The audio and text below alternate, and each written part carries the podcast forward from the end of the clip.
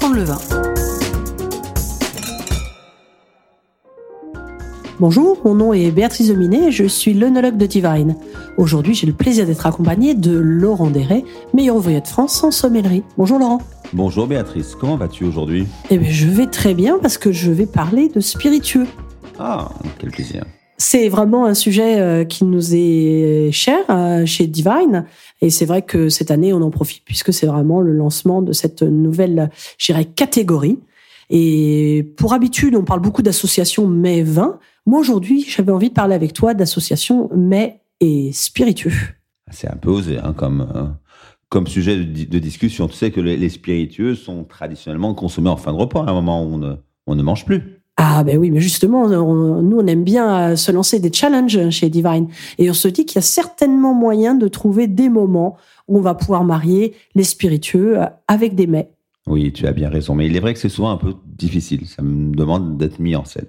Naturellement, un spiritueux n'est pas fait pour accorder un plat. À la base, dans la consommation, quand on mange un plat, quand on déguste un poisson, une part de poisson entière, on a besoin d'une gorgée d'une gorgée de vin, d'une gorgée d'eau, pourquoi pas. C'est pour ça que le vin est un, est un parfait compagnon pour, pour aller avec les plats, parce qu'on a besoin d'un équilibre, on a besoin d'une quantité quand même de boisson dans son palais, comme pour rincer le palais entre deux gorgées. Et là, avec les spiritueux, c'est un petit peu plus compliqué. Hein ça fait quand même 40 degrés d'alcool. Si on prend des grandes gorgées au cours d'un plat, j'ai peur qu'au bout de trois plats, on soit déjà sous la table. Donc, ce n'est pas évident. La, la dégustation des spiritueux se faisant un petit peu par goutte à goutte, euh, tranquillement.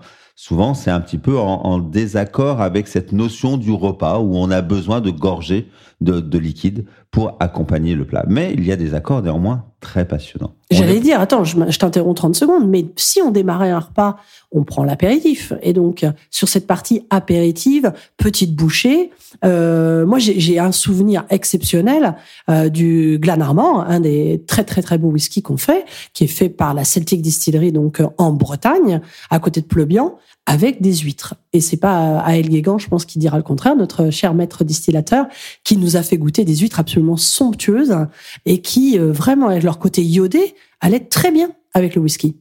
Donc effectivement, hein, il y a des jeux d'accords très intéressants. Là, tu parles bien de l'apéritif et d'une bouchée. Une huître, quelque part, c'est une bouchée.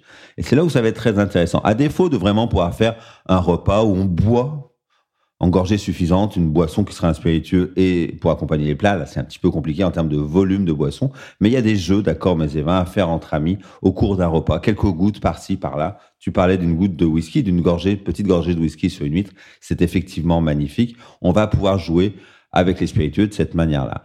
Moi, j'ai un souvenir de dégustation comme cela de saumon fumé et de cognac où on s'amuse un petit peu. On avait rajouté un petit peu le croquant d'une macédoine fraîche, les légumes un petit peu frais, ce saumon fumé au-dessus et le cognac qui venait avec son côté fumé, torréfié. On sait que ces eaux de vie brunes, sont en fût de chêne, amènent ces notes un petit peu grillées, torréfiées et accompagnent parfaitement bien les poissons fumés comme entre autres euh, le saumon. Donc ça, ce sont des accords assez classiques que l'on fait. Il faut faire attention. Les spiritueux sont forts par définition, ont une puissance euh, alcooleuse un petit peu importante.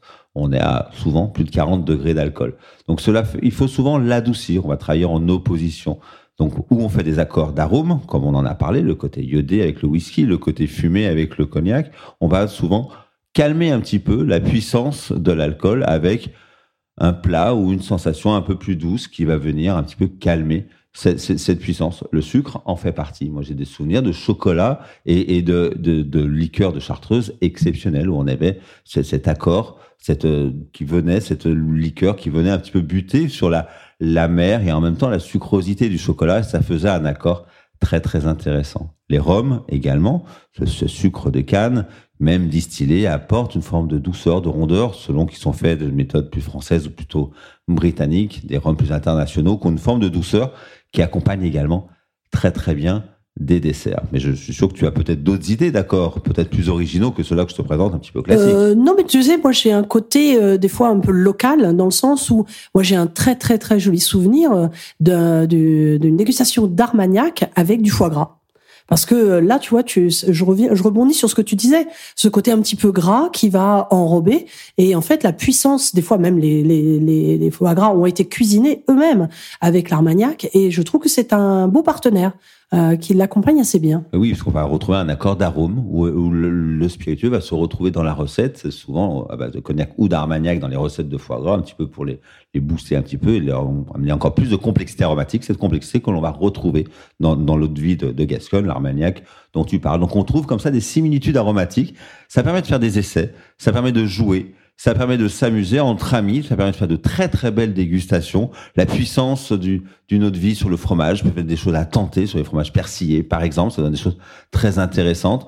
Euh, on va retrouver comme ça des, idées, mais on se fait souvent surprendre. Les spiritueux, c'est un monde surprenant, passionnant, qui mérite d'être mis à table dans de bonnes conditions et de s'amuser comme ça, quelques gouttes par-ci, quelques gouttes par-là en amuse-bouche, en apéritif, un petit plateau d'apéritif, ou de spiritueux à goûter avec des mets, des petites bouchées un peu différentes c'est un amusement qu'il faut, dont il faut profiter. Tu vois, j'étais bien sûr qu'on allait trouver des occasions de pouvoir trouver des de très beaux mariages entre spiritueux et, et, mets.